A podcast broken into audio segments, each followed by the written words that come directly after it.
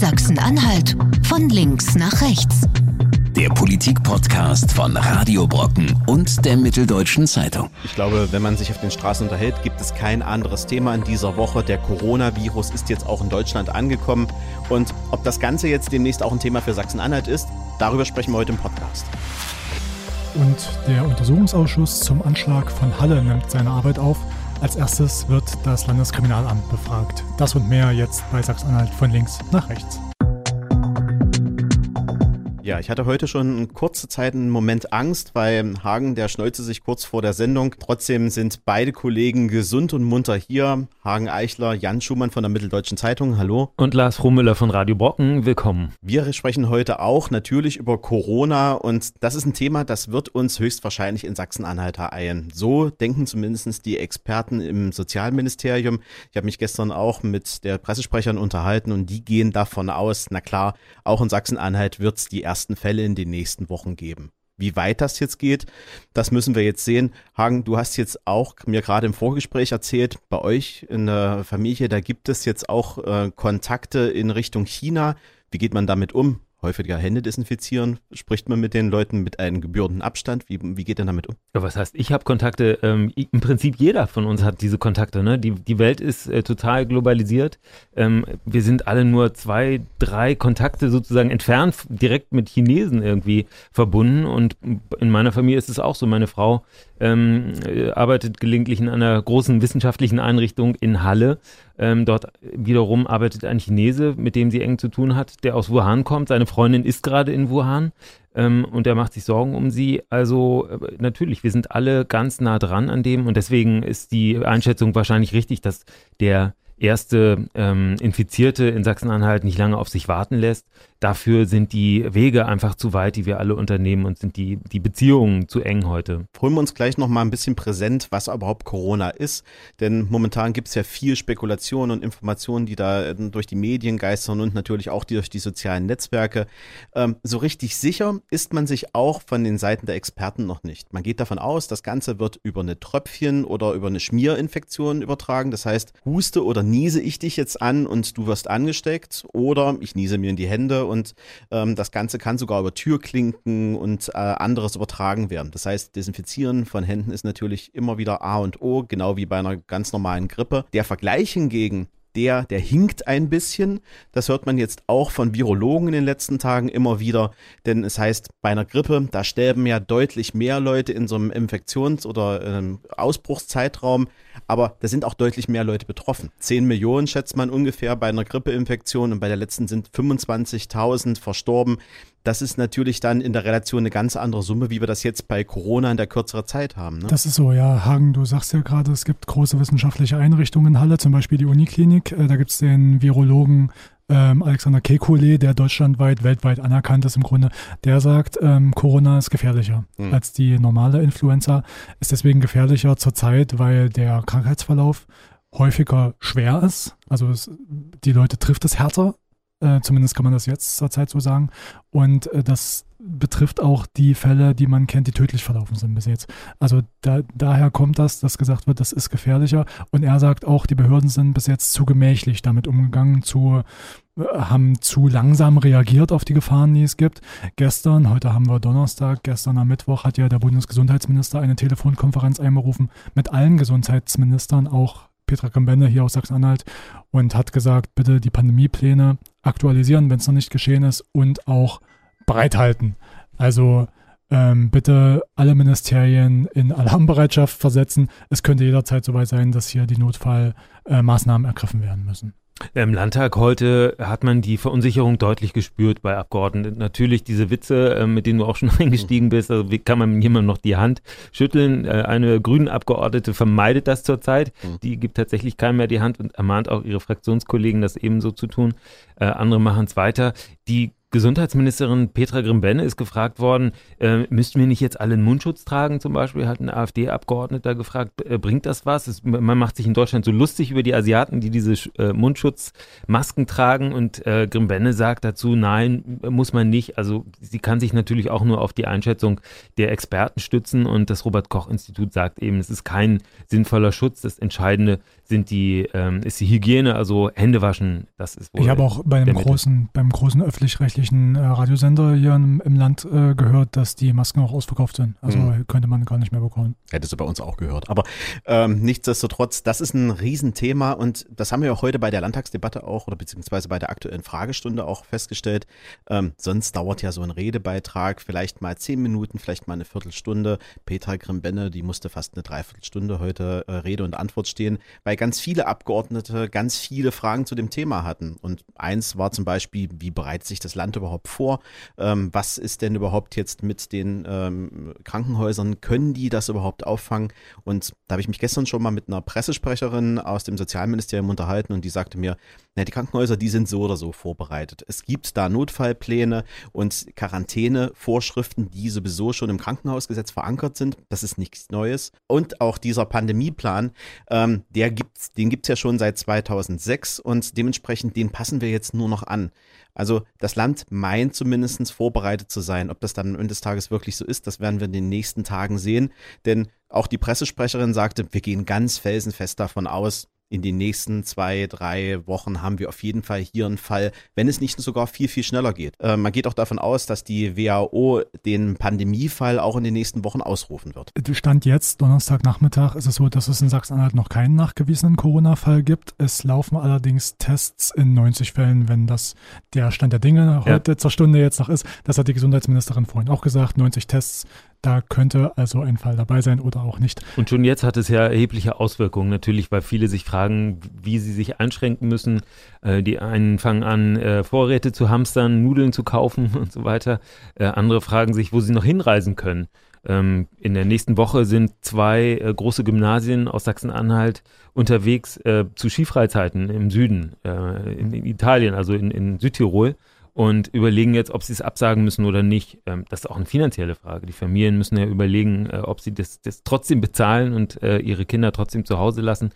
Ich habe gerade gelesen, äh, Bob Geldof kommt nicht nach Magdeburg. Ja. Äh, ist ja. wahrscheinlich, sagt euch vielleicht nichts mehr, ihr jungen Hüpfer, aber doch, Bob doch, Geldof, doch, doch, doch, doch. Großer Musiker vergangener, vergangener Jahre, genau. Äh, dem ist das schon zu riskant zu reisen. Genau. Der hat eine Veranstaltung hier in Magdeburg abgesagt. Und es ist ja nicht nur so, dass ähm, das für Reisende ein Problem wird, sondern das Problem kommt auch zu uns. Denn viele Zuliefererfirmen, die beziehen ihre Waren, Rohstoffe, Materialien aus Asien. Und wir haben jetzt auch schon gehört, die ersten Möbelfirmen, die kriegen jetzt Probleme weil die Stoffe, die Leder, alles aus Asien zugeliefert werden und jetzt, wer jetzt eine neue Couch braucht oder vielleicht einen neuen Sessel, der wird ein Problem kriegen, weil es einfach kein Material gibt. Ja, es ist eine Krankheit, die, äh, wenn sie sich wirklich so äh, zuspitzt, wie man jetzt befürchten muss, äh, unsere moderne Welt komplett auf den Kopf stellen wird. Ähm, also das, was die Regierung erst in China und jetzt ja auch in Italien da vorgenommen haben, also die äh, radikale Abriegelung von ganzen Gebieten, ist ja das genaue Gegenteil von dem, wie sich unsere Wirtschaft seit vielen Jahren entwickelt hat. Also wir haben eine extreme Arbeitsteilung. Ähm, die Autos, die werden äh, aus tausend Einzelteilen zusammengesetzt, die durch ganz Europa hin und her gefahren werden. Unsere Kleidung wird auch hin und her gefahren. Und all das steht jetzt auf dem Spiel, wenn äh, der Warenverkehr nicht mehr so laufen kann, sondern äh, einfach Carabinieri an der Straße stehen und die Leute nicht mehr durchlassen, dann äh, wird das äh, ungeheure Auswirkungen haben. Und das passende Gegenmittel gibt es noch nicht. Das ist ja bei Viren so, das dauert immer eine Zeit, bis äh, der Impfstoff dann da ist oder der, der Stoff, der da hilft. Ähm, das kann noch gut und gerne ein Dreivierteljahr dauern. Und bei Viren bedeutet oder bei Impfen bedeutet das ja auch am Ende des Tages, du musst ja erstmal eine Grundimmunisierung in der Bevölkerung erreichen.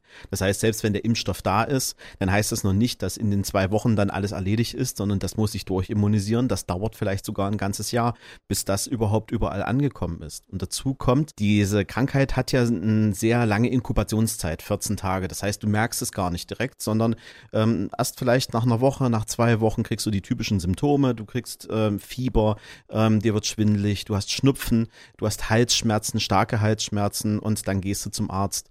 Und das führt jetzt auch schon dazu, dass man äh, natürlich die Frage stellt, soll ich jetzt bei jedem Schnupfen mich auf Corona testen lassen? Macht das Sinn? Und da hat ja die Ministerin heute auch ähm, relativ klare Worte gefunden. Ja, die Ministerin hat heute ähm, vor Panikmache gewarnt.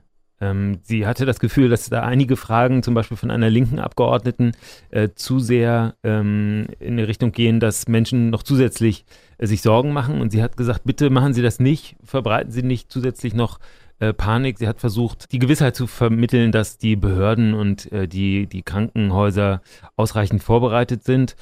Ob das alles so äh, funktioniert, werden wir dann sehen. Und zusätzlich sagte sie ja auch, gehen Sie bitte sofort äh, zum Arzt, wenn Sie der Meinung sind. Lieber einmal mehr als einmal weniger. Denn ähm, jetzt ist es an der Zeit, die äh, ganze Ausbreitung der Krankheit noch im Zaum zu halten. Später haben wir damit deutlich mehr Aufwand.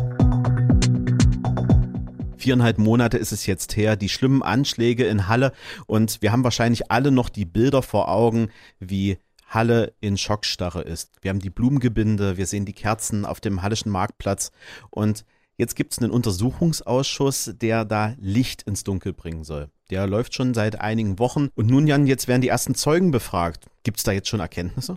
Noch nicht, äh, aber es gibt jetzt einen Plan. Äh, welche Fragen möchte man beantworten? Es geht ja darum, in dem Untersuchungsausschuss keine strafrechtliche Ermittlung zu machen, sondern zu gucken, wie hat die Polizei agiert in dem Ganzen.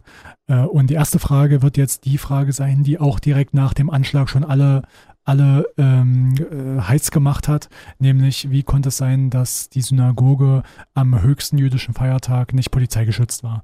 Es war ja so, dass das Landeskriminalamt die Sache so einge, eingeordnet hat, äh, dass es reicht, wenn ab und zu eine Streife vorbeifährt, unregelmäßig. Ähm, und da ist die Frage, hat das gereicht? Die jüdischen Gemeinden haben ja immer gesagt, äh, wir wollten mehr Schutz. Das haben wir auch in den Monaten vorher immer schon gesagt, bevor wir überhaupt wissen konnten, dass es einen Anschlag geben wird. Und wir hatten diesen Schutz da nicht. Das heißt, der Ausschuss wird jetzt sehr bald ähm, das Landeskriminalamt als erstes vorladen und da soll der entsprechende Experte sagen, wie es zu dieser Sicherheitseinschätzung kam, dass eben nur eine unregelmäßige Streife kam. Der Streit äh, um die Frage, ob das ausgereicht hat, ist ja im Prinzip nur eingefroren. Der liegt ja nach wie vor ungelöst auf dem Tisch. Ja. Wir wissen nach wie vor nicht, wer jetzt eigentlich recht hat. Zur Erinnerung damals, der ähm, Vorsitzende des Zentralrats der Juden hat direkt nach dem Anschlag gesagt, dass die Synagoge in Halle an einem Feiertag wie Yom Kippur nicht durch die Polizei geschützt war, ist skandalös. Und der Innenminister hat äh, widersprochen und hat gesagt, er hat nie einen Wunsch nach mehr Schutz abgeschlagen. Äh, ausgegangen ist es dann so, dass irgendwann ähm, beide Beteiligten, nämlich die, die jüdische Gemeinde und der Innenminister, sich zu dem Thema gar nicht mehr geäußert haben. Ähm, man hat es sozusagen vertagt nach einem Gespräch oder hat sich darauf verständigt, nicht mehr darüber zu reden. Und das geht jetzt nicht mehr, denn jetzt will der Untersuchungsausschuss wissen, wer jetzt eigentlich recht hatte. Ja. Und insbesondere die AfD hat ja den Verdacht, dass ähm, die, die Bitte der jüdischen Gemeinde eben nicht angemessen beantwortet wurde, nicht äh, angemessen geschützt wurde, das Gebäude. Äh, es gibt ja ein, äh, eine Vereinbarung zwischen den Juden in Sachsen-Anhalt und dem Land, die schon sehr alt ist und der, in der auch vorgesehen wurde, dass die Gebäude gesonderten Schutz bekommen können. Diese, dazu ist es aber nie gekommen. Und jetzt ist eben die Frage, woran das lag. Das wird der Ausschuss dann eben jetzt untersuchen. Aktuell kann ich immer sagen, ich, äh, ich, bin relativ viel in Halle unterwegs und fahre sehr häufig direkt an der jüdischen Gemeinde vorbei. Momentan ist es so, es steht jeden Tag ein Streifenwagen da und es ist auch noch zusätzlich ein Container aufgestellt worden, der zu einem als mobile Wache dient, also auch für andere Bürger als Anlaufpunkt ist, aber auch halt eben genau für so einen Fall präventiv auch direkt aufgestellt wurde. Das war also eine unmittelbare Reaktion auf den Fall in Halle und da sieht man schon, das Land wollte reagieren, das Innenministerium wollte reagieren und wollte auch ein Zeichen setzen. Auf der anderen Seite stelle ich mir natürlich immer die Frage, ähm, was wollen wir denn alles mit diesem massiven Polizeiaufwand noch sichern oder muss es da eher grundlegend eine Veränderung geben, damit sowas überhaupt nicht mehr passieren kann? Ähm, beides. Es wird eine grundlegende Veränderung geben, ist zumindest angekündigt. Das Land oder der Innenminister hat ja gesagt, es wird mehr Geld zur Verfügung gestellt haben. Du hast es ja schon angeschnitten für die Sicherheit dieser mhm. Synagogen. Das heißt, die sollen, im Grunde könnte das jetzt schon passieren, ähm, Geld bekommen, dass die ihre Gotteshäuser sichern können mit einer Kamera, mit äh, Scheiben, möglicherweise Fensterscheiben, die sicherer sind. Türen, also alles, was man sich so denkt. Ähnliches. kann. Ähm, in Halle war ja der Fall so, dass äh, die Synagoge gut geschützt war. Es gibt eine Überwachungskamera, da ist ein Video öffentlich geworden. Das möchte übrigens der Untersuchungsausschuss jetzt haben vom äh, Generalbundesanwalt, hat alle alle Dokumente jetzt angefordert, anfordern dürfen sie es nicht. Sie haben darum gebeten, dass sie die Mhm. bekommen, dass sie richtig arbeiten können. Äh, Strich drunter, also die Gemeinden könnten jetzt Geld bekommen, um sich besser zu schützen. Weil du den Schutz angesprochen hast, Jan, äh, die, das, was den Juden in der Synagoge das Leben gerettet hat, mutmaßlich oder vielen zumindest, ist ja die Tür. Die Tür ist eben nicht vom Land finanziert worden, obwohl es ursprünglich ja mal eine Verabredung gegeben hat, dass sowas möglich ist, sondern die Tür wurde von, ich glaube, Juden aus New York finanziert. Die Ja. haben äh, gespendet, äh, aus amerikanischem Geld wurde diese Tür angeschafft und das wirft natürlich ein, ein peinliches äh, Licht auf äh, den, den Schutz von Menschen, die in der deutschen Geschichte schon mal Schlimmstes erlebt haben und eben nach wie vor nicht sicher leben können. Das ist auch die Fallhöhe. Also der Anschlag war und am Tag danach gab es ja eine Pressekonferenz, im Grunde vor der ganzen Welt. Amerikanische Journalisten waren da. Äh, der Chef des Zentralrats der Juden saß da, hat gesagt diesen Satz, dass es ein Skandal ist, dass da keine Polizei davor stand. Und in diesem oder vor diesem Eindruck ist das jetzt eben so entschieden worden, dass die mehr Geld bekommen, dass das Land alles tun soll, um diese Gotteshäuser zu schützen. Die geführte Wahrheit, wenn ich ganz kurz einhaken darf, ist aber, es hat sich auch ähm, in der Wahrnehmung ein bisschen was getan und in der Herangehensweise, wie die Polizei äh, zum Beispiel auch in Bayern, aber auch in anderen Bundesländern jetzt mit dem Thema Rechtsterrorismus umgeht. Also ich glaube, wir hatten in äh, den letzten Monaten drei große Razzien deutschlandweit, eine auch wieder hier in Sachsen-Anhalt, in Schönebeck, ähm, wo es genau darum ging, solche Personen zu identifizieren und ähm, auch ja ein bisschen auszutrocknen, solche Zellen. Also ich glaube schon, dass jetzt zumindest da ein gewisser Leidensdruck da ist, den man jetzt auch ähm, quasi in die Polizei umsetzt. Das ist der Generalbundesanwalt, ähm, der da einen härteren Kurs fährt, als es vorher war. Ich glaube, der Wendepunkt, das ist jetzt kein Geheimnis, das steht ja jetzt in allen Zeitungen, ist gut analysiert, das Ganze. Der Wendepunkt war der Mord an Walter Lübcke in Hessen. Ähm, seitdem wird da eine härtere Gangart angeschlagen, das merkt man. Der letzte große Fall, den es gab, war vor elf oder vor zwölf Tagen das Auffliegen lassen der sogenannten Gruppe S, diese rechte Terror Terrorzelle, die mutmaßliche, die eben auch zwei Helfer in Sachsen-Anhalt gehabt haben soll. Ähm, da gab es elf oder zwölf Festnahmen insgesamt. Das ist das jüngste Beispiel. Auch der dafür. Bundesinnenminister Horst Seehofer lässt ja an, äh, lässt es an Deutlichkeit nicht äh, äh, fehlen. Er, er formuliert das ja ganz deutlich und formuliert einen sehr harten Kurs gegen Rechtsextremisten, ähm, auch gegen Leute, die möglicherweise Unterstützer in Behörden haben, in der Polizei. Also ähm, da hat sich tatsächlich was getan im Vergleich zu früheren Jahren. Ähm, das ist, finde ich, finde ich auffällig. Bis hin, dass wir jetzt auch einen antifaschistischen Paragraphen vielleicht in die nächste Landesverfassung hineingeschrieben bekommen. Ja, das ist ein Ding. Das könnte passieren am Freitag. Mal sehen, wie die Abstimmung da ausgeht. Ähm, alle sagen, die Mehrheit steht, also sollte es klappen. Ähm, vielleicht auch nochmal ein Eindruck zum Thema Rechtsextremismus aus dem Landtag vom Mittwoch. Äh, da gab es eine Gedenkstunde für die Opfer von Hanau, äh, für die rassistischen Morde, die es da gab vor wenigen Tagen. Da hat die Landtagspräsidentin Worte gefunden, die man so auch selten oder noch gar nicht von ihr gehört hat. Sie sagte, eine Blutspur zieht sich durch dieses Land, eine Blutspur des Rechtsextremismus und hat gewarnt, auch vor dem Hintergrund des Anschlags in Halle und eben Hanau und diese Gruppe S und sagt, da droht eine Saat aufzugehen. Alles, es war klar, was sie meinte und dann hat sie sich selbst nochmal korrigiert und hat gesagt, diese Saat ist bereits aufgegangen. Mhm. Also eine Rede, die man jetzt so, glaube ich, noch gar nicht gehört hat im Landtag. Ich wollte tatsächlich nochmal auf diese, auf diese Worte von äh, Gabriele Brakebusch, der Landtagspräsidentin, eingehen. Es ist tatsächlich auch äh, ein, ein neuer Ton bei ihr. Sie selber v- hat sich vorher anders geäußert.